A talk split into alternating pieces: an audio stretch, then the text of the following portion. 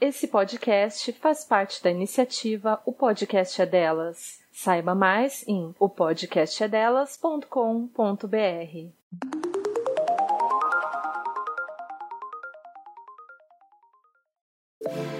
Se você também já passou vergonha por não saber o significado de algum termo do universo feminista, então vem com a gente nesse podcast que vai te ajudar a desmistificar palavras através do dicionário da língua portuguesa.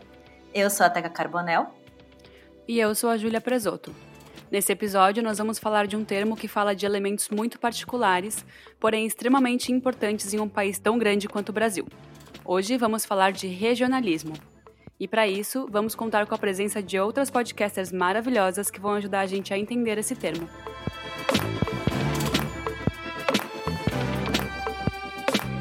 Antes de começarmos esse episódio, já vamos pedir para vocês correrem lá no nosso Insta, arroba Dicionário Feminista Pod, e acompanharem todas as discussões sobre os termos que a gente traz aqui no podcast. A gente também não vai ficar triste se você mencionar o arroba Dissefeminista lá no Twitter, ou se quiser entrar no nosso grupo do Telegram t.me barra Dicionário Feminista Pod. O link também vai estar disponível lá na nossa bio no Instagram. Segundo o dicionário, o regionalismo é a expressão artística que reflete a tradição e os costumes de uma região.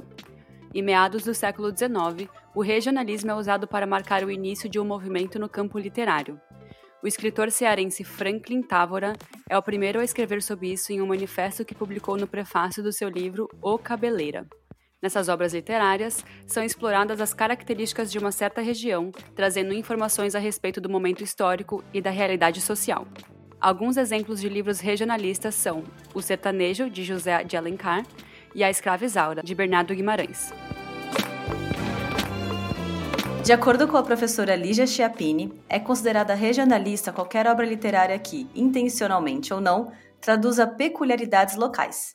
Dessa forma, temos tipos de regionalismos que representam as diversas regiões do país, como o regionalismo gaúcho, o nordestino, o paulista e etc.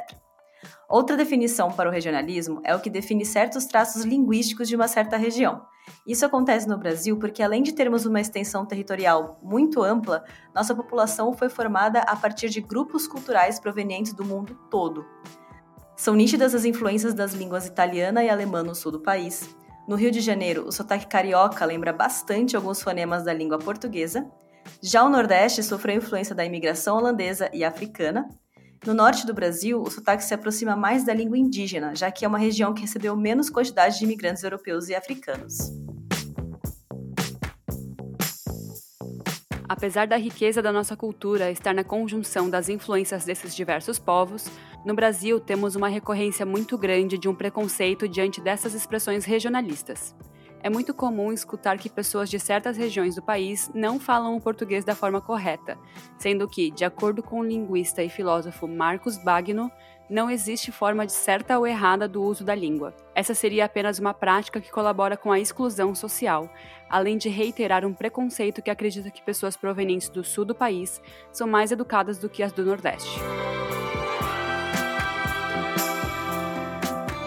E hoje a gente está em ótima companhia, porque elas são duas mulheres piauienses que constroem um espaço de diálogo para espalhar as palavras do feminismo. Aldenor e Ananda, se apresentem para os nossos ouvintes.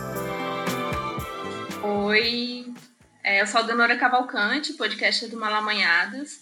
É um prazer estar aqui com vocês, né, para gravar esse episódio. Eu não sou nenhuma especialista, assim, sobre regionalismo nem nada, mas a gente acaba é, é, discutindo isso, enfim até dentro do nosso podcast, que é, a gente tem muito esse viés, trazendo pessoas diversas, mas sempre atravessadas pelos lugares que a gente é, ocupa. E eu espero que. Eu tô bem animada para gravar o episódio, eu espero que seja um, um, papo legal. Na verdade, vai ser um papo bacana. Obrigada, minha, pela, pelo convite. Oi, eu sou a Nanda Almaty. É, primeiramente, também eu quero agradecer o convite, né? Eu fico feliz por essa lembrança com, com Malamanhadas.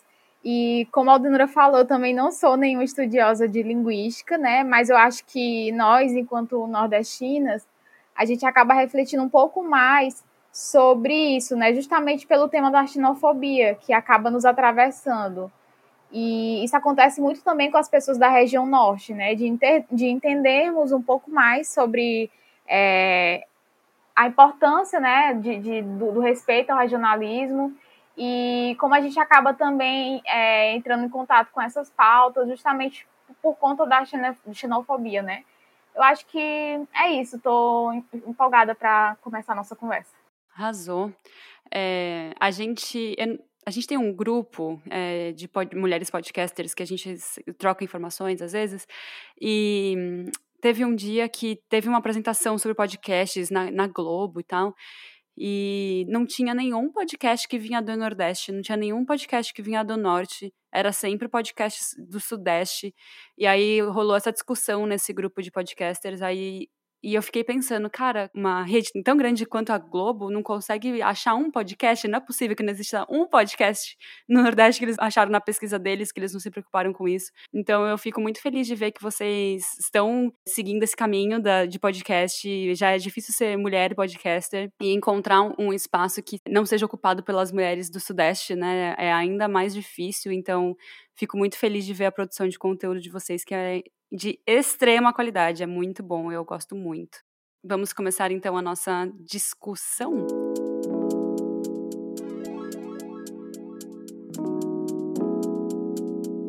A gente queria entender um pouquinho sobre é muito é uma pergunta muito besta eu acho assim porque para mim é muito óbvio né mas eu queria entender sobre qual é a importância de reconhecer o regionalismo e, e respeitar o regionalismo de diversas é, diversas regiões do país para vocês. Eu concordo com você né com relação a essa pergunta porque ela parece ser muito ampla mas ela tem uma assim fazendo essa redundância né, ela tem uma importância né com relação até essa pergunta né porque, assim, a gente às vezes parece óbvio, mas muitas vezes não, né? Por que, que é importante a gente reconhecer o regionalismo, reconhecer as diferenças né, do Brasil, que é uma coisa óbvia de ser um país continental e de ter muitas diferenças culturais. A primeira coisa que eu vejo nisso é a questão de combater esse preconceito linguístico, né? Por isso que é importante da gente reconhecer, respeitar, da gente entender a diferença, né, entre cada região, cada estado a outra forma também é de compreender as diferenças de vivências, né? De, de entender que a sua vivência, ela não é uma única verdade, ela não vai resumir a sua noção de comunidade, do que é a comunidade, do que é estar num local e, e ter pessoas iguais a você. Assim como nesse local tem pessoas iguais a você, em outro local vão ter outras pessoas que adquirem, que vão vivendo costumes parecidos. E assim, eu acho que a importância maior é isso, né? Esse reconhecimento e essa compreensão também de que respeitando a gente combate esse preconceito, né? A gente entendendo que cada região tem sua particularidade, tem sua forma de agir, a sua forma de falar, é uma forma de quebrar com preconceitos, quebrar com essas barreiras, né, que a gente acaba impondo quando vê algo diferente, que nem é tão diferente assim. Eu acredito que é nesse rumo, mais ou menos.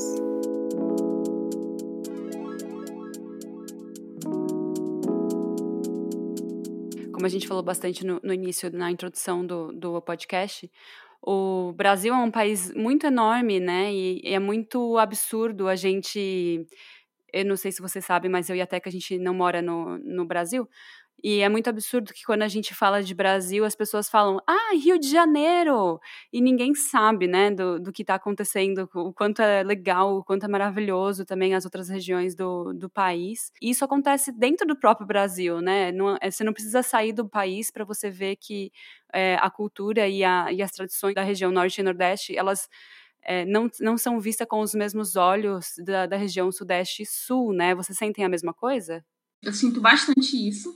É uma coisa que, que é interessante se pontuar, porque acontece de que a gente do Norte e Nordeste sempre é colocado numa, num estereótipo e num grupo, um grupo muito grande de resumos que reduzem, na verdade, nossa cultura, nossas formas de se, de se expressar, viver, formas de, de sotaques também.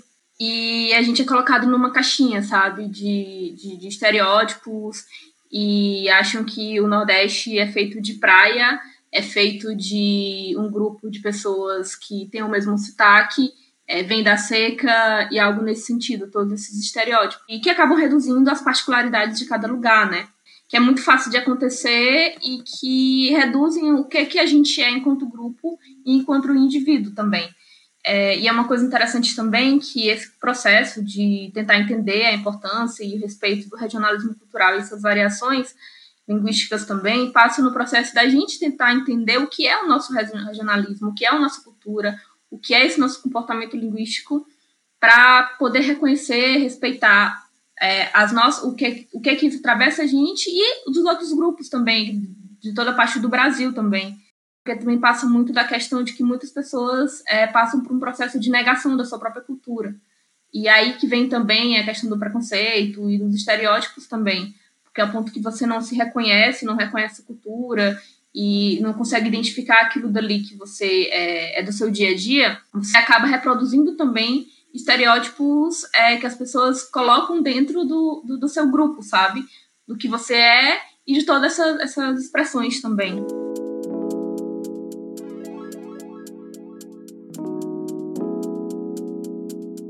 É muito interessante vocês trazerem esse, esse ponto de vista, assim. É, puxando um pouquinho também do que a Ju falou no começo, da falta, né, que essa representatividade dos podcasts, né, feitos nas outras regiões do país não só nesse eixo do Sudeste, assim. A gente gravou também com as meninas do Elas Pesquisam, né, e a gente até trouxe essa questão para elas, que é um, é um debate no mundo, né, dentro dos podcasters, no mundo dos podcasters, e uma coisa muito interessante que eu lembrei também é que é, a gente teve um podcast, né, também, assim que começou o Dicionário Feminista, a gente teve também, eu e a Ju, mais um grupo de mulheres, a gente teve um outro podcast, e nesse grupo que a gente fazia o podcast eram eu, a Ju e uma amiga nossa que somos de São Paulo, e duas amigas que eram de Minas. E eu lembro que um dos primeiros feedbacks que a gente recebeu foi é, dos nossos amigos foi: Ah, então tem mineiros no seu podcast? Tem pessoas mineiras? Porque essa questão da voz, assim, é uma questão que marca muito as pessoas, né? E talvez por conta dessa padronização dos podcasters que as pessoas escutam mais, que estão mais, né, que são mais famosos e conhecidos, serem mais do, do Sudeste, quando escutam outras, outras sotaques, as pessoas é, se chocam, né? Ou percebem na hora aquilo, ao invés até de, de entender o conteúdo que às vezes é mil vezes mais importante, que é o, é o, é o foco do podcast. E aí eu queria é, trazer essa questão para entender com vocês como que funciona esse preconceito linguístico, né? De, dessa forma meio velada, né? Talvez assim, reparar que a pessoa que está participando ou fazendo parte de um grupo de podcast é, não é necessariamente do Sudeste, talvez isso não seja necessariamente um preconceito. Mas como que entra aí a questão do preconceito? Como que entra essa forma de, é, de velar, né? Nas interações sociais que a gente tem no dia a dia e no consumo de conteúdo também, né? Que a gente sabe que rola muito. Então, é porque antes vocês estavam falando sobre essa da experiência de vocês, né, das vivências enquanto pessoas que moram fora e percebem o quanto as pessoas reduzem o Brasil ao Rio de Janeiro, ao Sudeste. E aí eu lembrei também de uma coisa que a Aldenora me falou, né? Porque a Aldenora também ela estava tava fazendo mestrado fora e ela sofreu muito xenofobia lá, até mesmo por parte de brasileiros, por ser nordestina, né, Aldenora? Eu acho que tu podia até tá falar um pouquinho também sobre isso, porque com essa experiência horrível por, por qual ela passou lá, ela acabou também tendo uma, um pouco mais de noção com relação a essa sutileza da, do preconceito linguístico também. Sim, sim, quando as meninas falaram, até lembrei também. Eu faço mestrado em comunicação na, em Portugal, só que eu já tô aqui no Brasil, né? Voltei para cá no começo da pandemia. E quando é, eu vi a pergunta da questão do preconceito linguístico, eu lembrei muito das minhas experiências, né? Eu tinha. Eu convivia com muitos brasileiros lá, e muito além dos preconceitos que o próprio brasileiro sofre na, em Portugal, questão de xenofobia e tudo, é, pelos portugueses, existe muito uma xenofobia que você vive com os próprios brasileiros de outras regiões do país. E foi muito do, da minha vivência, assim, sabe? É, quando a gente vai para outro lugar e que você tem um sotaque que é muito diferente, né? Porque existe muito no Brasil que só quem tem sotaque é o Nordeste, né? Não existe sotaque no, no em São Paulo ou, ou em, em Minas, sim, mas assim, a, na, no que dizem que é o centro do país, que seria São Paulo, não existe sotaque. Só o nordestino que tem sotaque. Então, quando você vai para outros lugares e você é nordestino, é, automaticamente a pessoa identifica você como nordestino por conta da, da, forma que você fala e do seu próprio sotaque. E automaticamente é, jogam em você, ou seja, montam a sua, na, na cabeça da pessoa, monta é, todos os estereótipos que você se encaixa. que vêm de um lugar de seca, de pobreza e esse tipo de coisa, é, reduzem as, as nossas experiências a isso e acabam tendo preconceitos contra a gente. É, eu me lembro muitas vezes de alguns, em alguns momentos que é, eu tive que. Eu tentava me adaptar à, à, à, forma como as pessoas se expressavam lá, né, reduzindo as minhas formas de expressão e o meu modo de falar e de opinar, com receio de ser mal interpretada, porque é, existia muito um preconceito e velado também do modo como eu falava, das minhas gírias, por parte de algumas pessoas brasileiras também.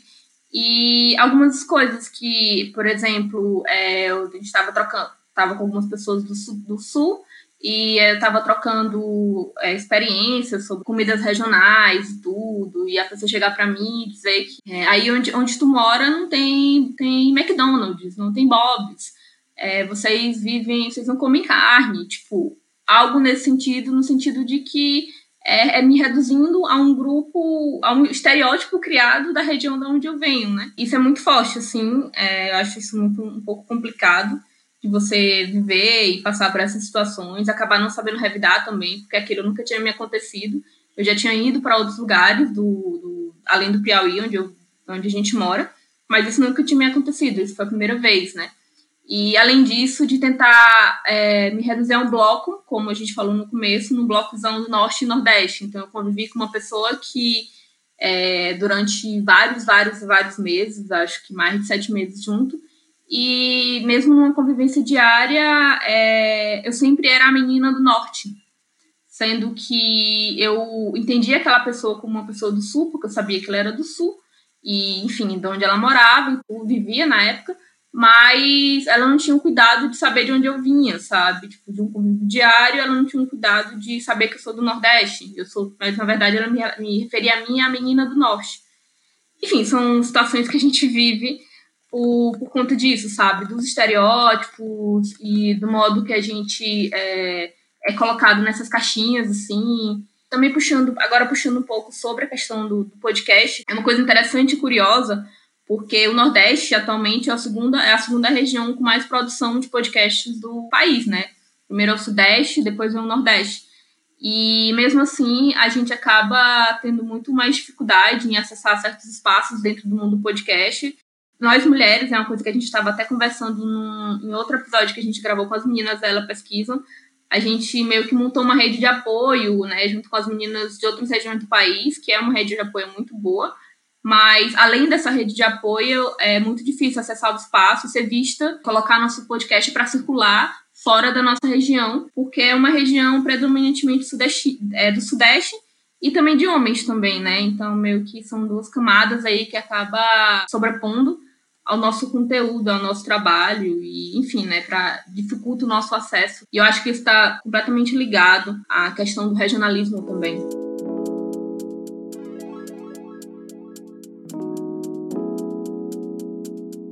Não, pois é, eu, a Aldenora já falou muito, né, com relação a essa falta de acesso à podosfera, né, como um todo, até mesmo de estar tá sendo vista, de achar também, a gente acaba criando, por conta dessa, desse distanciamento, a gente acaba criando uma, uma autoestima muito baixa com relação ao nosso próprio trabalho, sabe? De achar que não vão gostar do nosso modo de falar, de não gostar e de não entender né, as nossas discussões por conta do nosso sotaque também. Eu, eu acredito que é, tem muito disso né, com relação a essa, essa sutileza né, que é apresentado muitas vezes para a gente, que chega até a gente por conta do preconceito. E assim, eu estava lembrando assim de algumas situações, né, quando eu vi essa pergunta, que eu vivi quando eu estava no Rio, né?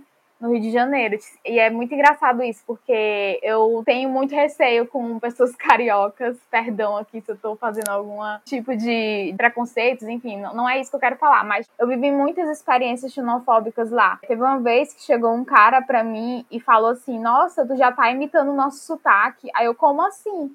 Ah, não, porque tu não fala, tu, tu, tu fala ti, tu fala, tu não fala ti, tu não fala não sei o que. Eu, não, cara, mas é porque eu falo assim mesmo sei lá, cara, é muito surreal, sabe? Essas coisas que já chegaram até mim, sabe? Outra coisa também foi uma vez, outro cara falou assim: Tu tem sotaque, né? A gente, a gente não tem sotaque.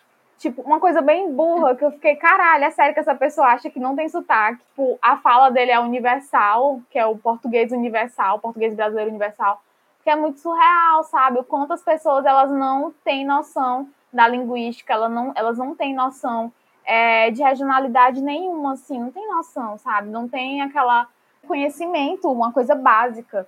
E é muito louco também quando isso perpetua por muito tempo, né? Uma coisa é você, criança, pensar que, enfim, você está aprendendo a falar, você achar que é assim que todo mundo fala, porque, enfim, você é criança e não entende certas coisas.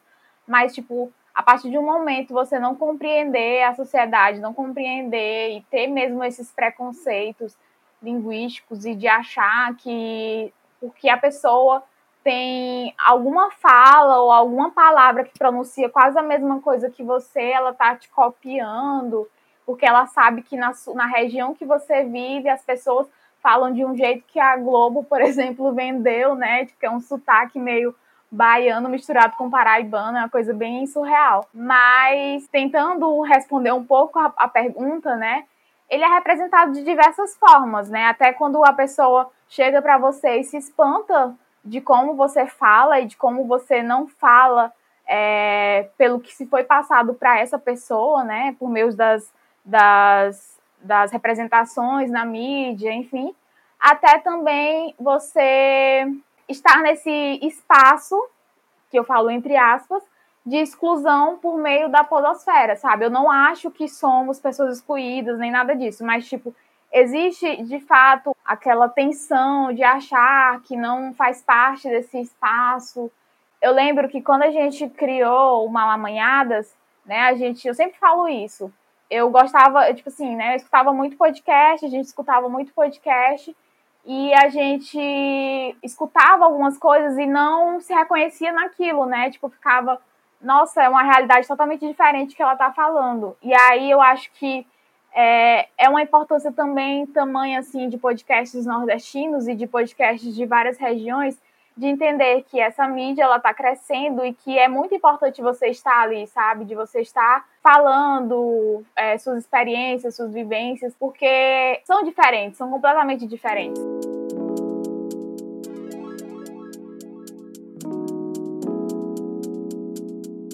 Eu lembrei de uma coisa a partir do que a Aldenora disse sobre estar em Portugal e tentar é, parecer um pouco mais é, com, com o sotaque das pessoas que estão ao seu redor. É, duas coisas eu lembrei. Uma coisa que a gente passa aqui muito, né, como é, como imigrante, a gente tem sotaque, óbvio. E eu lembro que tinha um amigo meu que ele ficava se importando muito mais com falar falar com o sotaque canadense, que a gente mora no Canadá, com o sotaque canadense, do que falar certinho o, o, o, inglês gramaticamente correto, sabe? Então ele ficava sempre tentando se, se adaptar àquilo, e aí chegou um momento que eu falei, cara, você não vai, você não, você não é, você não nasceu aqui, você nunca vai falar igual. E acho que é, é, um jeito de tentar não ser rejeitado assim pelo meio que você vive. Então é interessante ver como isso acontece em tanto dentro quanto fora, assim, quando a gente está conversando com brasileiros, em, é, vocês falaram, né, que é, conversando com brasileiros o sotaque também era uma coisa entre os próprios brasileiros que é um, é, é um preconceito, e também quando a gente está conversando com pessoas de, do país, né, Eu acredito que conversando com portugueses, por exemplo, eles notam o sotaque e isso vira um, entre aspas, muitas aspas, problema. Mas eu lembrei também de uma coisa, é, que é a Tainara Ogê, que ela mora no Maranhão, ela, ela é muito embaixadora, assim, eu acho, sabe, da cultura maranhense. Ela fala bastante do. É, ela promove festivais de cultura, da, da, cultura do Nordeste, é super legal. E ela estava falando sobre a experiência dela com. É, crescendo com o sotaque dela. E ela disse que dentro do, da, da própria cidade que ela morava, ou mora, eu acho que ela ainda mora na mesma cidade que ela nasceu, ela sofria preconceito com o sotaque dela, que era muito carregado até para as pessoas do, da cidade que ela mora. E eu queria entender se isso acontece é, de ter pessoas que são do Nordeste, que têm o sotaque do Nordeste da, da, região que ela mora, né? Que cada lugar tem o seu sotaque, e se tem, um, é, se tem isso de tentar diminuir, de tentar se encaixar no que é meio que esperado, assim, sabe? Do, disso que estava falando do, do sotaque do Rio de Janeiro, se tem um, tem uma certo, um certo apagamento, assim, do, do sotaque dentro da própria região que vocês moram? Eu, na verdade, é como a gente estava falando, assim. É, cada região tem a sua particularidade, assim, e dentro, é, como o Nordeste é uma região muito grande, é, toda, toda parte dele, né, tipo, todos os estados, tem o seu sotaque de uma forma completamente diferente. O, enquanto no Maranhão, pegando o teu exemplo, ele é muito puxado para como eu acho, eu acho muito parecido a forma como o maranhense fala e o Pará, né, o, Pará, o paraense lá do, da, da região norte que é muito puxado por tu fazes ou algo nesse sentido. É um pouco diferente do que o piauiense fala. E às vezes é, existe sim essa, essa, o modo como é, esse próprio preconceito entre as, as, próprias regiões, entre os próprios estados. E ao mesmo tempo, é, para falar um pouco mais da variação, em vez de aqui no Piauí a gente não fala o di como muita, muita frequência, né, muito forte, mas se você vai para o sul do Piauí, que é um pouco mais perto de Pernambuco, é, acaba tendo isso muito carregado também. E às vezes, quando as pessoas saem do, do interior para se deslocar para as capitais, para trabalhar e estudar e algo nesse sentido, acontece também de, de rolar um preconceito, é, um olhar assim meio diferenciado, tudo por conta disso, porque eu acredito que também é, esse tipo de preconceito e essas formas, né, de como que isso acontece, elas não se restringem a eu sair daqui e ir para Portugal eu, a Ananda sair daqui e ir para o Rio de Janeiro, vocês saírem de São Paulo e ir para o Canadá. Mas é muito mais de uma relação de poder também. Porque acontece de que, mando como exemplo, uma pessoa do Sudeste olha para as pessoas do Nordeste e diz que não tem sotaque, o pessoal do Nordeste tem um sotaque, e coloca o nordestino numa caixinha de estereótipos negativos, é, ele coloca, ele faz isso porque ele se acha é, é uma, tem uma relação de poder ali em que é, ele acha que vem de uma região mais desenvolvida, que tem mais produção, que aqui que o Nordeste é, é de seca, sabe? Então há uma relação de poder em que o nordestino ele é colocado como algo, alguém mais abaixo, né, de uma classe mais abaixo também e o, do, o, a galera do Sudeste é uma classe mais elevada. E eu estou usando o exemplo do Sudeste com o Nordeste porque é algo que a gente vê de forma mais clara, né? Mais para como dar um exemplo na prática. Isso acontece bastante, né? E não se restringe a qualquer outra, a uma região específica, enfim, esses modos de relações. E muito além de uma relação de poder, é uma relação também que está dentro da, de uma questão socioeconômica também, né? Estava pensando também que é muito uma questão de classe é, ainda falando sobre o que acontece aqui no Nordeste também, às vezes acontece de da pessoa que tem uma, uma condição maior econômica é, e vive na cidade, aqui junto com outras pessoas que, tem, que são pertencentes de uma classe mais baixa, é, e essa pessoa de uma classe econômica mais, mais, mais elevada, que tem acesso à educação formal, que tem acesso a uma a língua portuguesa formal, né, a língua é, certinha do português e tal, acaba é, negando as suas próprias origens e querendo retirar do seu dia a dia o máximo de características que remetam ele ao seu regionalismo, à sua cultura regional, à língua do seu dia a dia ali da sua região, porque acredita que é, ele, assim ele pode chegar de uma forma mais aproximada aos lugares que têm um poder aquisitivo maior, porque ele tem um poder aquisitivo maior. E ao negar essas origens, ao negar essa cultura, ao negar os, o, o costumes e, e sotaques, ele acaba é, praticando preconceito com pessoas com, de classes mais econômicas mais baixas que é, não têm acesso a uma linguagem mais formal e que vive a sua vida de boas na sua região, no seu, na sua cidade e que não tem muito problema com isso com, com relação ao que é o que ele vive, aos seus costumes, até porque gosta, né? A gente, pelo menos eu gosto muito de onde eu venho e dos meus costumes. E essa pessoa não tem muito problema com isso, mas uma pessoa de classe econômica mais elevada acaba querendo negar e praticando preconceito contra pessoas é, da, da sua própria cidade que tem muito carregado a cultura, a cultura e a linguagem, o sotaque, sabe? Então eu acho que é uma relação também de poder.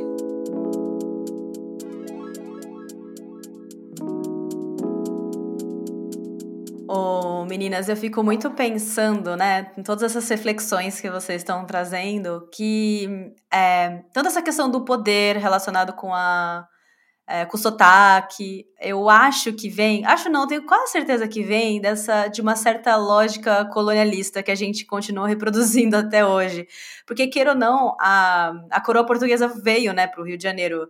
E e algumas pessoas, acho que talvez do, do Sudeste, acreditam que eles não têm sotaque porque eles estão mais próximos da, do sotaque do colonizador, né? Eu tô aqui, assim, gente, é, refletindo, sabe? E aí rola aquela coisa da, de você padronizar, né? De tudo que é diferente daquilo que é o, o do Sudeste ser o que tem o sotaque. Só que isso é uma mentalidade, né? Obviamente que é uma mentalidade muito pequena, porque dentro do próprio Sudeste, gente, dentro de São Paulo você já tem regiões da Moca que tem, né, que é, tem um sotaque específico, que se você fala com alguém que veio da Moca, você fala essa pessoa é da Moca, porque ela fala certas palavras que que eu não falo e tal. Então você já, já entende. É, interior de São Paulo. Eu, eu morei no interior, eu morei. Depois fui para a cidade de São Paulo. Então eu sei exatamente quais que são as diferenças, porque sofria bullying, sim, por, por falar o R puxado do interior, sabe? De falar termos que no interior era. era dia a dia com os meus amigos eu falava alguns termos que quando eu cheguei na cidade de São Paulo é, as pessoas falavam do que, que você está falando, não estou entendendo o que está falando, não entendi o que, essa palavra que você falou, não entendi. Então, quando essas pessoas, como vocês estão falando, né, que falam assim, não, a gente não tem sotaque, no Nordeste, o Nordeste aqui tem sotaque, é uma forma muito pequena de se pensar um país tão grande que se você vê que dentro da sua própria cidade já tem uma multiplicidade de, de sotaques e formas de falar e palavras que eu falo aqui que você não fala lá, então é, é, é uma forma muito pequena que, de novo, é só mais um preconceito enraizado, que eu acho que tem tudo a ver com essa cultura que a gente viveu, né, que a gente vive até hoje, de sermos os colonizados e, e estar reproduzindo aí uma, uma ideia de, né, de, de que existia um, um, um, ser superior, né, que veio aqui para ensinar os outros como se fala direito, porque vocês é que têm o sotaque, né?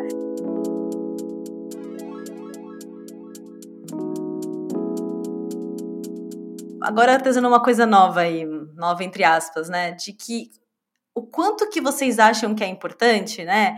A Ananda falou do, da questão do. A gente falou um pouco da questão dos podcasts, né? Serem mais voltados, os podcasts grandes que as pessoas escutam mais, serem mais voltados para essa é, produções do Sudeste. Apesar da segunda produção, maior produção do podcast ser Nordeste, além disso, a gente tem essa camada do da maioria ser feita, feita por homens, né? Então são várias camadas aí que a gente tem que ir passando.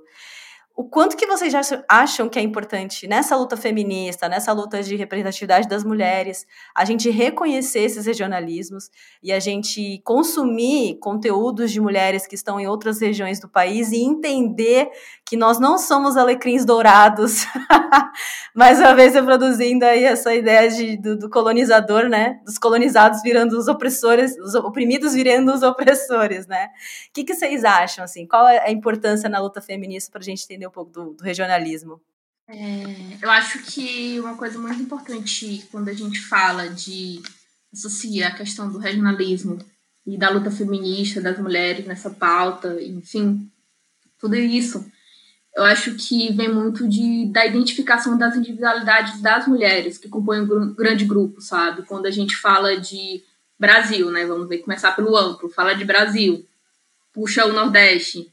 O Nordeste tem nove estados, cada estado tem suas particularidades, cada estado tem grupos de mulheres diferenciadas, né? Uma mulher que está mais voltado para tá na capital, uma mulher do interior, uma mulher quilombola, uma mulher indígena, enfim, vários outros tipos de, de mulheres, sabe? E quando a gente começa a compreender né, as individualidades dessas mulheres, identificar a cultura, saber o que, que elas passam, demandas, isso acho que fortalece a, muito a, a, liga muito a importância, liga o clique, na verdade, de ligar o regionalismo a essa pauta. Assim, quando a gente entende é, qual é o regionalismo né, que abarca essa mulher, a gente pode é, entender como que a luta feminista vai ajudar ela de alguma forma, sabe? No seu dia a dia. Isso me lembrou muito o que se discute dentro do feminismo interseccional também, né? Que quando a gente é, precisa considerar todas as, as, as opressões que interligam essas mulheres, né? Seja de raça, gênero, classe, nação também, né? Então, eu acho que juntando tudo isso nos ajuda a nos compreendermos. E quando eu falo, falando todos esses exemplos, eu estou falando de mim também, né? não estou falando de uma forma distanciada de as mulheres, das regiões, de seus regionalismos. Eu tô falando também de mim, sabe? De, de nós que somos mulheres completamente diferentes aqui dentro dessa conversa, sobretudo, mas que é, eu entender o meu, da onde que eu venho, entender a minha cultura, entender a minha região, qual é o, o que que compõe, né, é, é, todas essas características vai fazer com que eu entenda como que essa luta feminista vai me ajudar, vai me guiar de alguma forma, como que eu posso usar ela no meu dia a dia para debater pautas que me atravessam de alguma forma, que é diferente, é, é tão particular e tão individual que é, é, me atravessa e pode atravessar a Nanda também, diferente, por exemplo, sendo a Nanda que vem do meu mesmo lugar, de Teresina, do Piauí, mas que é, é atravessada por outras formas, né? Pela cultura, a gente vive na mesma cultura, a gente nasceu praticamente na mesma, a gente nasceu na mesma região, mas as nossas particularidades, as nossas é, individualidades são nossas, né? Então eu acho que entender isso, é, entender da nossa região, entender como que isso nos atravessa, vai nos ajudar na luta, na, a guiar nosso caminho na nossa própria luta feminista, assim como para outras mulheres, assim como para vocês, né? Eu penso muito isso é, a questão da individualidade é, associado à nossa cultura é algo que deve ser considerado também na luta feminista, assim. É, já falou tudo com relação a isso, né, sobre a luta das mulheres e, e como é importante, né, o regionalismo para compreender as, as particularidades e as diferenças de cada das mulheres e de entender que o feminismo ele é justamente isso, né, ele é, lutar por, pelas, pelas diversas demandas que cada mulher tem, enfim. Mas eu queria falar também sobre a questão do consumo de podcast das mulheres, né? Como você tinha dito no começo, o, a podosfera brasileira, né? E assim, acredito que, como várias outras coisas, é, outras áreas da vida e de outros é, lugares do mundo, os homens cis brancos eles estão bem à frente, né, com relação a estar tá nesses espaços. Isso é algo muito óbvio. E eu acho que a gente, enquanto mulher, a gente vem fazendo algo bem legal, sabe? Tipo, a gente começou a princípio falando de algumas alguns temas que são voltados mais para a gente, né? Falar de feminismo, falar de gênero, né? Enfim, mas hoje em dia a gente percebe que existe uma gama de podcasts de diferentes temas que são feitos por mulheres, que são produzidos por mulheres, né? A gente do Malamanhado, a gente começou também falando de feminismo, falando de raça, de classe, é, de gênero, mas a gente entendeu que a gente pode também muito ir além de outros temas, né? Eu acho que isso é o mais legal dessa, dessa tendência que vem acontecendo, né? Desse, dessa particularidade de cada mulher e de como cada uma pode estar inserida nesse meio, de estar propagando informações, propagando suas vivências, com o tema que quiser, sabe? É, a gente tem um podcast aqui, que é o Debaixo do Cajueiro, que a gente produz. O Malameado está produzindo esse podcast, né? E são feitos por duas meninas negras, estudantes, e que elas falam sobre as vivências delas, de uma forma bem única e bem interessante, sabe? E eu acho que, como elas, existem, outra, existem outras pessoas, outras mulheres estão construindo aí, estão construindo seu podcast, falando de outros temas, sabe? Tendo essa, essa oportunidade de estar nesse espaço, de estar construindo.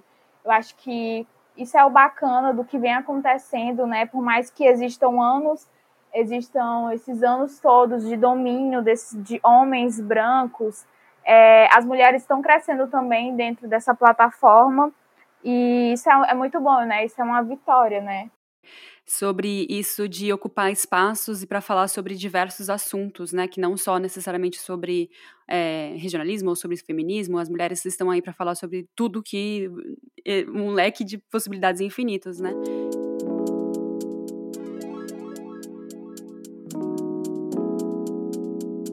É, mudando um pouquinho de assunto, eu queria saber se vocês estão acompanhando o BBB e se vocês estão abertas a falar sobre isso, porque tem gente que tá meio de saco cheio.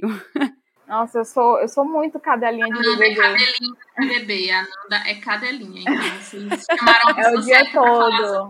Eu acordo e durmo falando de BBB. Assim, tá insuportável, mas eu reconheço que é, é isso. Tá fazendo parte da minha vida total. então, eu também estou um pouco alienada, assim, porque é, a gente está aqui isolado e não tem o que fazer, então eu estou só acompanhando, eu não consigo assistir, mas eu acompanho pela internet, né? E a gente calhou de marcar essa gravação, não foi por conta do BBB que a gente está falando sobre isso, né? Já estava, inclusive, estava no nosso calendário desde 2020, a gente só entrou em contato com vocês agora. mas calhou da gente falar sobre regionalismo bem no momento em que a gente está vendo Ai, tá escancarado, né, a, o preconceito linguístico que tá acontecendo dentro do Big Brother. E assim, eu sou de São Paulo, sabe? Eu tenho o sotaque de São Paulo, eu tenho o sotaque que é, entre aspas, assim, né, esse, muitas aspas, muitas, poderoso, né, que a gente tava conversando em relação a, a a toda a história, o histórico do Brasil. Então tá sendo doloroso, mesmo para mim, assistir o que tá acontecendo que é com a Juliette, né? E eu queria entender como, como que vocês estão vendo a situação que está acontecendo lá dentro, se vocês também sentem essa dor e não sei, quero só conversar sobre isso. Cara, assim, é... pois é, esse Big Brother, enfim, tá muito pesado, né, de se assistir. Passou uma semana com muita coisa acontecendo, né, não só, assim, teve o lance do Lucas também, teve toda, todas as outras questões que deixou esse bebê pesado. Teve dias que eu assisti e eu tava, sabe, a ansiedade por cima, porque realmente o, o Big Brother tá muito pesado. E especificamente falando do caso da Juliette, é algo que dói, sabe? Porque a princípio, né, quando começou, ela estava muito naquela de chavecar o Fiuk, né? De estar tá falando, sei lá, de, não sei, de brincar com o Fiuk e tal. Eu não me tocava muito nela, né? Até que eu comecei a perceber que essas situações que ela tentava se expressar e não estava conseguindo, porque ela já estava com medo. Tudo que ela falava, as pessoas interpretavam de outra forma por ela ter um sotaque bem mais forte, né? O sotaque paraibano é um sotaque muito forte, assim, tipo, ele, as pronúncias das palavras são bem mais fortes. As pessoas, elas começaram a se irritar com ela por conta disso. Não era só sobre o jeito da Juliette, não era sobre a, Juliette ser chata ou se a Juliette ser inconveniente. Ela, ela tinha um convívio normal como todo mundo. Tipo, o que pesou mesmo foi essa diferença de região, sabe? E é muito pesado tudo isso, de tipo, das pessoas rirem dela, das pessoas imitarem ela, né? Tipo, e é mais pesado ainda quando ela fala que isso está acontecendo e outras pessoas, inclusive que são da região, né, acabaram invalidando, dizendo que não, que ela estava ficando louca, que ela estava inventando, que ela estava querendo estar no, papel de coitada. E ela, tipo, começou a, a entrar nesse, nesse, nesse papel, né? Não, cara, eu, que eu tô fazendo errado, eu estou errada, e aí se pronto. E é muito louco, porque você fica, caralho, a pessoa é uma, uma adulta, é uma pessoa que, sei lá, supostamente tem um poder muito forte de influência, é uma pessoa que se formou em direito e tal, como é que a pessoa se submete a isso? Mas é isso que tá, é quando você tá numa situação, numa situação dessa, né, numa situação de estar tá sendo oprimida de alguma forma, você não consegue enxergar a sua potencialidade, você não consegue ter aquela voz que você deveria ter, que você merece ter, então você se submete a isso, a não conseguir falar, a não conseguir se expressar, a se embolar nas palavras.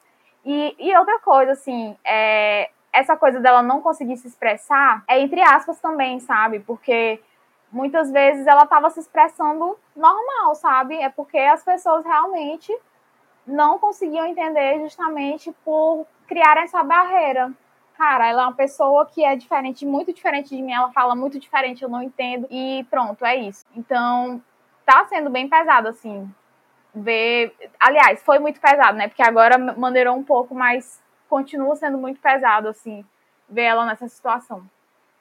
É, e isso me lembrou bastante, agora fazendo a conexão com o BBB, é, o, o, jeito que a Juliette está sendo tratado é principalmente por pessoas do Sul e do Sudeste, né? Isso me fez pensar sobre como é, o pessoal do Sudeste e do Sul, eu não sei, eu morei um, um tempinho no Sul, mas eu não, não posso, não tenho lugar de falar para falar sobre isso, mas no lugar do no, no, no, Sudeste, as pessoas vieram muito do Nordeste para o Sudeste para meio que ganhar a vida, né? Assim, vieram, viram uma, uma é, possibilidade econômica, né, de, de prosperidade e vieram para o Sudeste.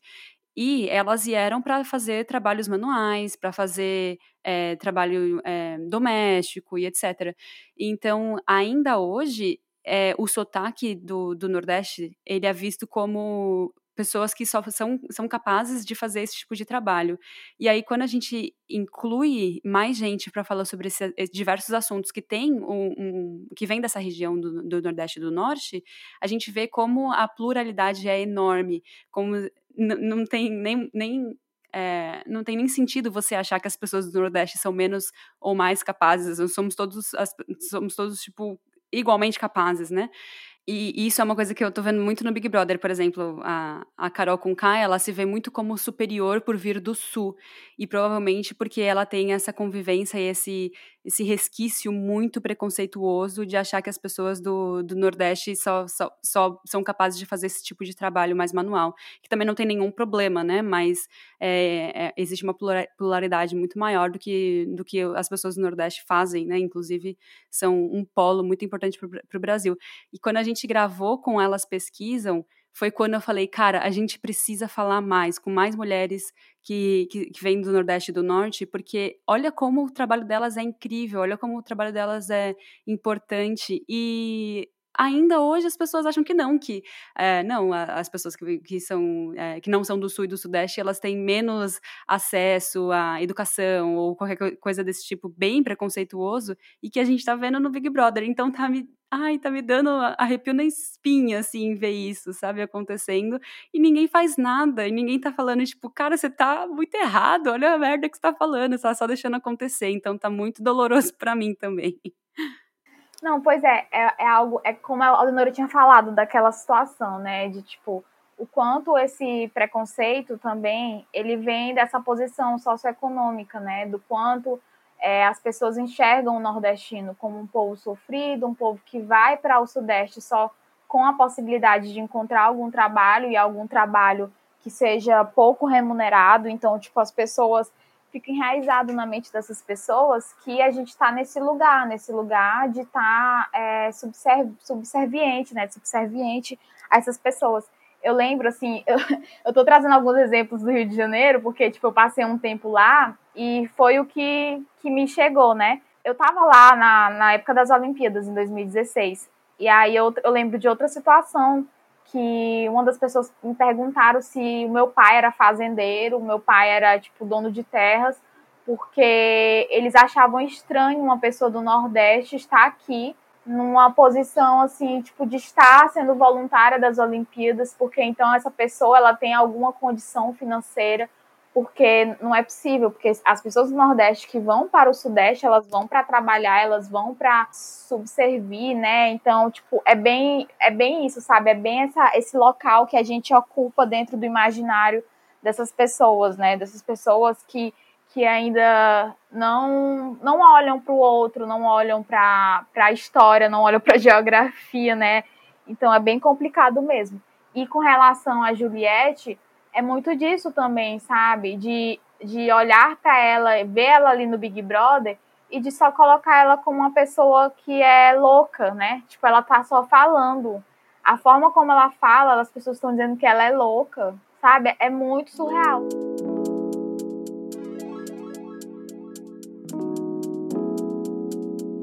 queria falar dois pontos, né? Assim, primeiro é que com relação a Juliette, eu me reconheci muito, assim, um pouco é, me reconheço muito nela, na minha época que eu fui para Portugal, que você acaba é, se poldando também de se expressar, e que é uma coisa que eu já falei também aqui, acaba se poldando para ver se você não é, é para ver se as pessoas não te olham de uma forma assim é, diferente, sabe? Às vezes eu tinha muito receio, me policiava muito de não utilizar as expressões que eu utilizo no meu dia a dia, na minha fala, brincadeiras e tirar brincadeiras, o modo como a gente fala, é, como eu falo no meu dia a dia, com receio de ser mal interpretada, com receio de eu falar alguma coisa que para mim é brincadeira e o outro é, achar que eu tô falando sério com ele, algo nesse sentido. Então, eu quando eu via o que está acontecendo com a Juliette, eu me lembrei muito da, da minha experiência em Portugal. Mas eu também queria puxar um ponto, que é a questão do Gil. O Gil, ele também é nordestino, é de Pernambuco, é, teve um momento que aconteceu no Gil, com o Gil, que foi discutido a questão dele, da autentificação dele enquanto negro. Né? Uma galera se juntou e isso e ficou dizendo que ele não era negro e tal. Isso é, levantou um debate muito grande sobre o colorismo novamente nas redes sociais. Observando isso e conversando com outras pessoas, vendo essas discussões, eu percebo que é, a questão desse, desse reconhecimento dele como negro também está associada ao regionalismo. Por que, que eu estou dizendo isso? Porque a gente aqui do Nordeste, isso eu estou falando com experiência, com é, porque eu estou, eu moro aqui, então estou utilizando mesmo esse exemplo. é, eu percebo que a gente é uma região que é muito, muito mixigenada, né? Então, assim, é, existem é, uma diversidade de pessoas, de brancas, negras e tudo. E, e, eu acho que, por conta disso, o Gil acaba sendo visto por pessoas do Sudeste como uma pessoa que não é negra. Sendo que é, ele tem as vivências dele, ele se autodeclara negro, e, enfim, é uma autodeclaração. Você tem que respeitar ou entender, não condenar de alguma forma. Isso também é uma questão não só de racismo, mas é uma questão de xenofobia também. Porque você não sabe como é que é a realidade dele dentro do, de onde que ele vem, né? Quando a gente fala de racismo, a gente sabe que é uma construção muito também do social, do lugar que a gente está inserido. Então, é, não, não, não é certo você chegar e, e ficar colocando, é, fechando as portas de Wakanda para ele, sendo que você não sabe a, a, a, realidade que ele vive, como que ele é lá. Se ele, e e é, você tem que respeitar a autodeclaração dele. E eu tô trazendo esse ponto porque é muito disso. O que também o que, tá, o que acontece com o Gil, de vez em quando na casa também, une muito a questão do racismo e do, da xenofobia também. Eu acho que esses dois estão muito interligados quando acontecem essas coisas com o Gil dentro da casa em alguns momentos. Cara, é, também assim, eu acho que o lance do Gil, né, como a Danura falou, essa questão do racismo, ela, eu concordo com ela também com relação a isso, mas eu acho que o que foi levantado mais em relação ao Gil foi por pessoas negras de pele retinta, né? E aí isso é algo muito complicado porque elas estão desconsiderando a negritude deles. E isso é muito do quanto nós, enquanto povo brasileiro, povo miscigenado, eles não entendem a nossa miscigenação. Eles acham, nós achamos que termos a pele mais clara vai ser sempre voltado para a branquitude, vai ser sempre algo que, tipo, as pessoas, na verdade, são brancas. Enquanto não existe essa cultura de se reconhecer, de reconhecer o povo negro, é, dentro de nossas vivências, dentro de nossas culturas. É, e assim, com relação ao Gilberto, também houve essa questão da xenofobia, porque eles também falaram de aspectos do, do rosto dele, né? Aspectos, é, enfim, que, que vem da família, que vem da, da ancestralidade dele, que vem de pessoas que são nordestinas. E isso também pesou muito com relação a esse lance da, da xenofobia e do racismo. Cara, é um show de horror, BBB. é tipo assim, a ladeira abaixo, é cada coisa assim que você, cara, tem que. Tipo assim, eu já, eu já tentei parar, todo dia eu falo, cara, eu não vou mais assistir essa porcaria, porque isso tá me fazendo mal, eu tô passando raiva todo dia, eu tô com ódio todo dia. Porque é muito bizarro, é muito surreal você ver, tipo, uma Lumena escutando tudo aquilo e ficando calada você vê um Projota escutando tudo aquilo e ficando calado diante de várias situações, várias declarações que, no mínimo, equivocadas, para não dizer preconceituosas e, enfim, é muito, é muito cansativo, assim, é muito pesado estar tá assistindo BBB e vendo tudo isso.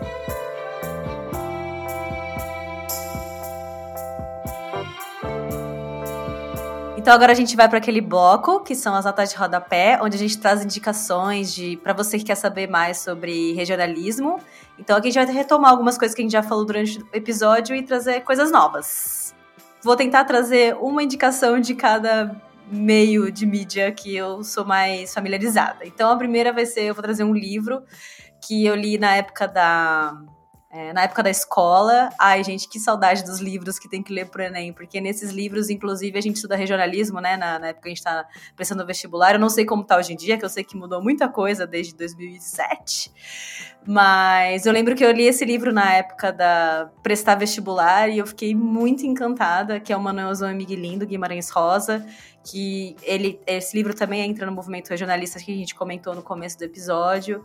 É, enfim, eu não sei se essa prática de leituras para o vestibular continua acontecendo, mas se não continua acontecendo, a gente precisa muito resgatar.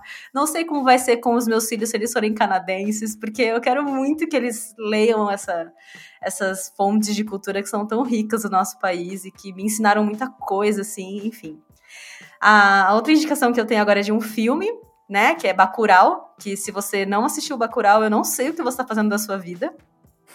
Eu não sei se vocês assistiram, meninas, Mas é, é um filme que eu acho que é fundamental, assim. É, tem várias obras brasileiras que estão saindo agora, apesar de tudo, apesar de todo o desencorajamento para a produção audiovisual no Brasil, a gente estamos resistindo e tem muita produção muito boa sendo feita. E Bacurau, ele traz muito essa questão do, principalmente do estrangeiro, né? De como que a gente, como a gente vangloria o estrangeiro e para nós que somos aqui, né, dentro do Brasil, eu falo nós aqui, né, mas aí no Brasil, a gente não, não tem a mesma postura, né? Eu até compartilhei com a Ju um post do Quebrando Tabu, da página do Quebrando Tabu, que falava assim: ah, quando o americano vai pro Brasil e fica falando inglês, a gente acha super fofinho. Mas quando a Juliette fala no sotaque dela, todo mundo cai em cima dela e fala que ela fala errado e, não, e finge que não consegue entender que ela é doida, né?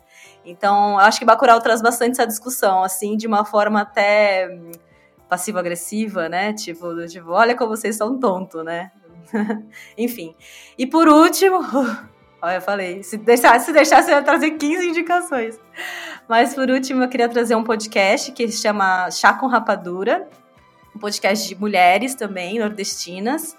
É, elas não moram no Brasil, elas moram, eu acho que elas moram em algum país da Europa, se eu não me engano. E é muito. E elas falam de muitas coisas. É que nem a gente estava falando aqui, né? Elas não falam só sobre regionalismo ou sobre feminismo. Elas falam, elas falam de tudo. Tudo que você pode imaginar, elas estão falando. Pelo que entendo, elas têm uma comunidade muito grande, assim, né? Tem muitos ouvintes, elas são bem famosas e tal. Inclusive, a Tainara G participou de um podcast, de um episódio do podcast delas o que eu achei incrível, curti pra caramba. E deixo aí como minha recomendação pra, pra galera, pra, pros, pros dicionários feministas, não sei como se chama os nossos ouvintes, não tem ainda o nome, é, pra, pra conferir, porque é muito gostoso de, de escutar também.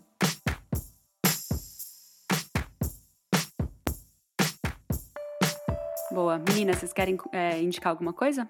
Eu queria indicar primeiro é, um, um episódio do podcast Budejo, Budejo Podcast, um podcast nordestino, Cariri, no Ceará. É o episódio 69, é, chamado A Invenção do Nordeste, com uma entrevista com o Durval Muniz. E, a, e, esse episódio é importante também, muito porque o Durval Muniz, que ele é, ele é um pesquisador que fala muito da construção do imaginário do Nordeste, né, e tudo. É, ele também, nesse episódio, ele faz uma crítica muito forte a Bacurau, então eu aconselho todo mundo que assistiu Bacurau, Bacurau é, escutar esse episódio também. Eu assisti Bacurau, gostei bastante, mas depois desse episódio, depois da fala do Duval, eu comecei a repensar é, por que, que eu gostei de Bacurau e todas essas questões, então é um episódio muito interessante. E aproveitando, quem escutar essa entrevista com o Duval, lê o livro do Duval, chamado A Invenção do Nordeste e Outras Artes, eu ainda não, não li o livro ainda, mas estou com muita vontade de ler.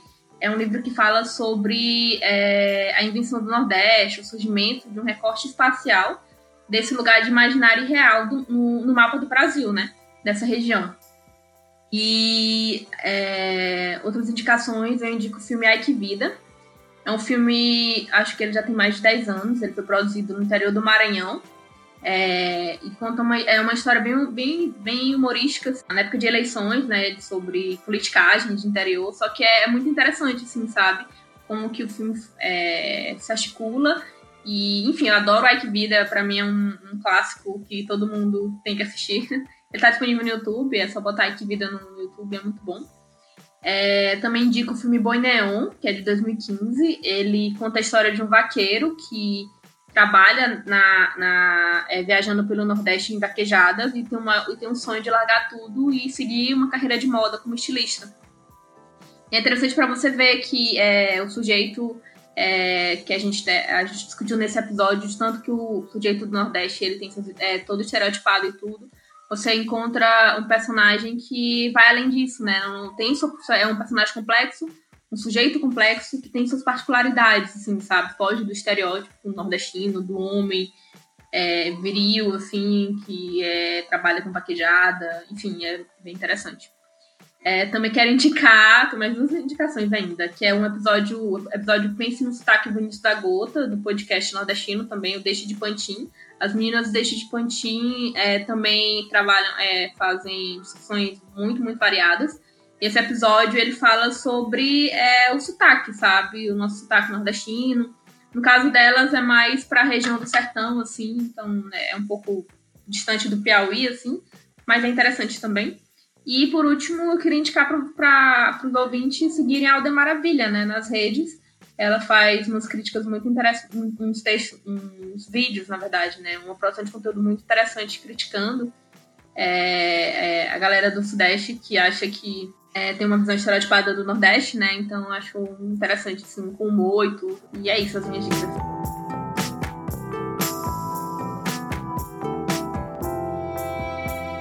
Eu adorei a, a, dica do que você falou, né? Sobre. A que a Teca falou sobre é, chá com rapadura. Eu não acompanho tanto, mas eu já vi alguns episódios, eu gostei muito. E elas são cearenses, eu acho, eu acho genial assim, o nome, porque né, elas moram no. Se não me engano, é na Inglaterra, por isso o nome, né? Chá com rapadura, né? Que é uma mistura do, do da Inglaterra, né? O chá e a rapadura. E eu também gostei da, da dica do Bacurau, porque ele é bem cirúrgico nessa questão da, da diferença das, das, da, do tratamento né, de, de uma região do Brasil para com o povo né, americano, norte-americano. E isso é algo bem, bem interessante, inclusive, de se falar. E a Aldenora falou do Deixe de Pantin, inclusive, tem uma. Porque, assim, no, no no filme de Bacurau, né? É, supostamente ele é gravado em Pernambuco, ou é uma região de Pernambuco, né? Bacurau é uma cidade fictícia, mas ela é de Pernambuco. E tem uma parte que é, acho que é o prefeito, ele fala, deixe de pantim, que é uma expressão de lá, deixe de pantim. E, e ele fala essa expressão, inclusive.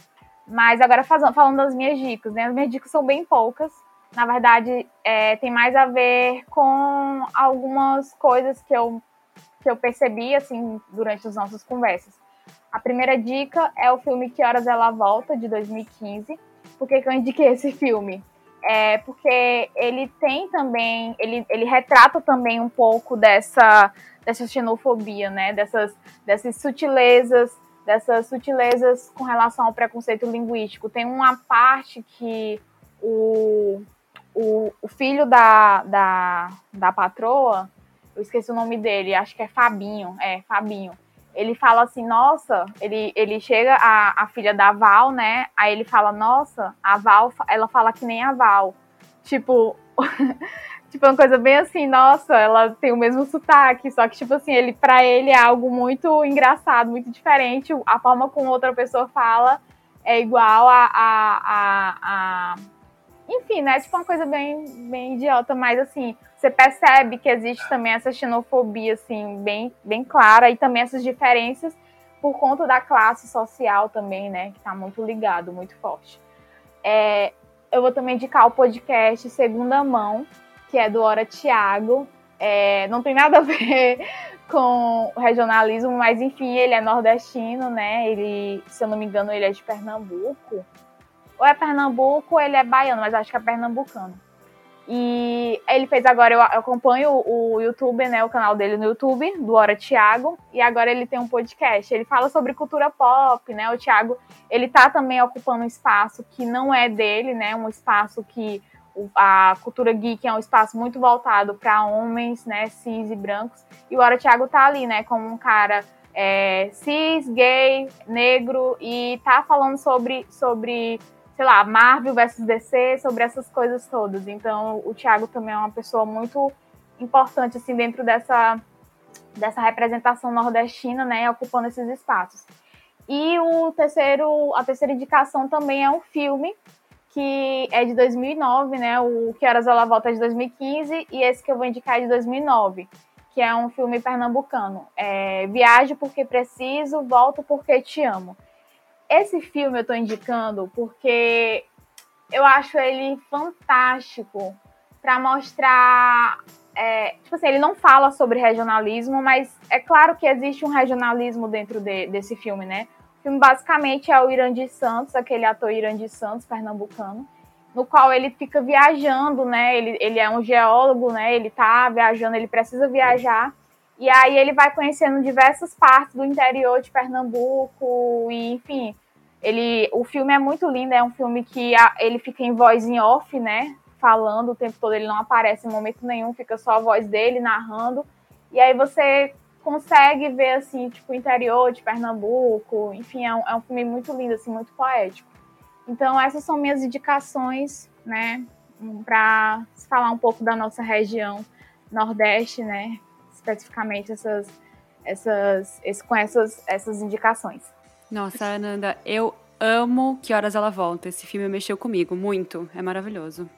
Eu só queria fazer um adendo que eu amo Viagem Porque Preciso, Volto Porque Te Amo. Eu assisti ele quando eu tava, quando eu tava viajando e foi, assim, um impacto, assim, forte. Enfim, eu amo, amo, amo. Chorei horrores com ele. Amo. Eu também tenho indicação. Esse episódio vai ficar cheio, hein?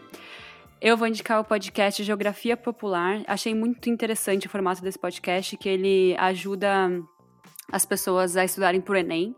E eles fizeram uma, um episódio que se chama Região, Regionalismos e Variação Linguística, com a Eliebe Xavier. É um episódio de, sei lá, 15 minutos, super curtinho, muito legal. De, ele é mais teórico, assim, a gente falou sobre umas coisas mais.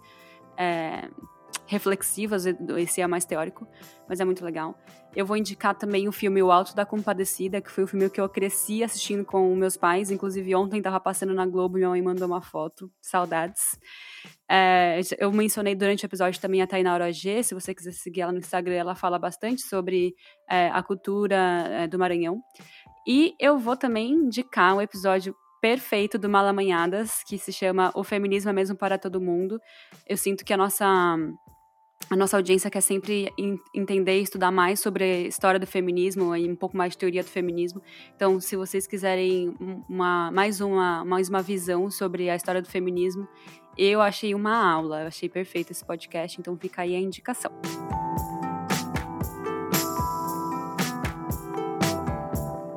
É, tem beijo essa semana? Ah, eu tenho um beijo, gente.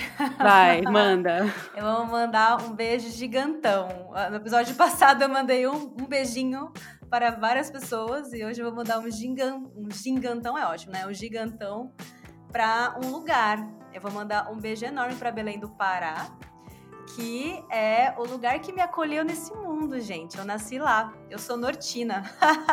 é nortina que fala? Eu nem sei como que fala a coisa que eu sou. Olha que doida. Enfim, eu nasci em Belém. É, só que o que acontece é que a minha família, família nômade, né, que tá cada hora morando num lugar do país e calhamos de ir para Sudeste. Sudeste fez questão de apagar na minha família todo o sotaque e toda a história que. E que a gente também morou em Salvador uma época, então toda a história do Norte e Nordeste que tinha na nossa família o Sudeste fez questão de apagar. É, e a gente aceitou como bom colonizado. E, enfim, é isso. Então, queria mandar um beijo para Belém do Pará. Inclusive, tá na minha lista de lugares que eu quero revisitar para descobrir um pouco sobre mim mesma. É uma, vai ser uma viagem bem introspectiva e, sabe, é, resgatando o meu passado, assim. Enfim, então queria mandar um beijo para esse lugar que eu negligenciei durante tantos 30 anos da minha vida. ah, e se tiver algum ouvinte de Belém aí que quiser dar um salve, pode mandar que eu vou, vou adorar falar sobre. eu vou mandar um beijo bem genérico hoje. É, eu vou mandar um beijo para todo mundo que segue a gente no Spotify e ouve o podcast no momento que a gente publica eu fico chocada. A gente publica, eu atualizo a página, tem lá, três pessoas já ouviram. Eu falo, não é possível, gente, mas são três da manhã no Brasil, sabe? Que, quem é? Quem são vocês? Então, se você é o tipo de pessoa que ouve o nosso podcast assim que a gente publica, manda um salve lá no Instagram que eu vou ficar felizona de saber quem é você. Meninas, vocês têm beijo para mandar essa semana para alguém? Pode ser bem aleatório, igual a gente mandou agora. Eu quero mandar um beijo para a Joara Carneiro e para Letícia Lima, que são nossas companheiras de podcast também. Para a Jade Araújo, que também está na nossa equipe do Malamanhadas, produtora. E para as meninas do Debaixo do Cajueiro, que é o podcast que a gente produz, né? Para Clara Bispo e para Elane. É isso. Aí eu me senti contemplada, então é, eu vou me incluir aí, pedir um pouco, Ananda, eu quero um pouquinho desse teu beijo que tu mandou para as meninas, para mandar para elas também um duplo beijo. me senti contemplada com os beijos que a Ananda mandou. Só para explicar para os nossos ouvintes que não nunca ouviram Malamanhadas, é, elas são quatro, né? São quatro mulheres que, que gravam os podcasts normalmente? Isso, somos quatro. E hoje só temos a Nanda e a Aldenora, só temos metade do time aqui representando o podcast. Quem sabe um dia a gente grava com. Nossa, ia ser maravilhoso. Seis pessoas ao mesmo tempo. Já pensou? Eu ia amar. Ia dar três horas. Gente, muito, muito obrigada por terem passado esse tempinho com a gente. Recomendamos muito para todas as nossas ouvintes que corram lá no Spotify ou no site do Malamanhadas para conferir o conteúdo delas. Meninas, eu queria que vocês deixassem aqui como que os nossos ouvintes conseguem achar vocês nas redes sociais e etc.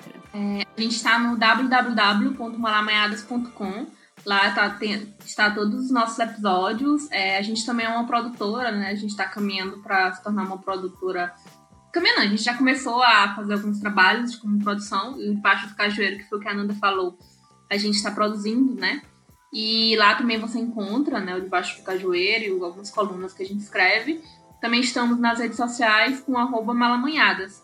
E em, em, nas principais plataformas e agregadores, Spotify, Deezer, Google Podcast. Então é só procurar malamanhadas que aparece a gente é, rapidinho. E, e, se você puder também ajudar a gente, a gente está no Padrim, né? No padrim.com malamanhadas. E também você pode encontrar no site do Malamanhadas, é www.malamanhadas.com padrim, que aí você também está por dentro do nosso... para nos apoiar, né? Para apoiar esse projeto independente, que é o Malamanhadas. Arrasaram, todo mundo correndo lá no site, hein, gente? Quero ver todo mundo maratonando com a gente pra gente também gerar mais discussões, reflexões maravilhosas que essas mulheres proporcionaram pra gente hoje. Então é isso, e como a gente só trabalha com fatos, todas as fontes citadas na produção desse programa estarão na descrição. Para quem quiser estudar mais sobre o assunto, é só dar uma passadinha lá. Muito obrigada por ouvir a gente e tchau. Tchau, tchau.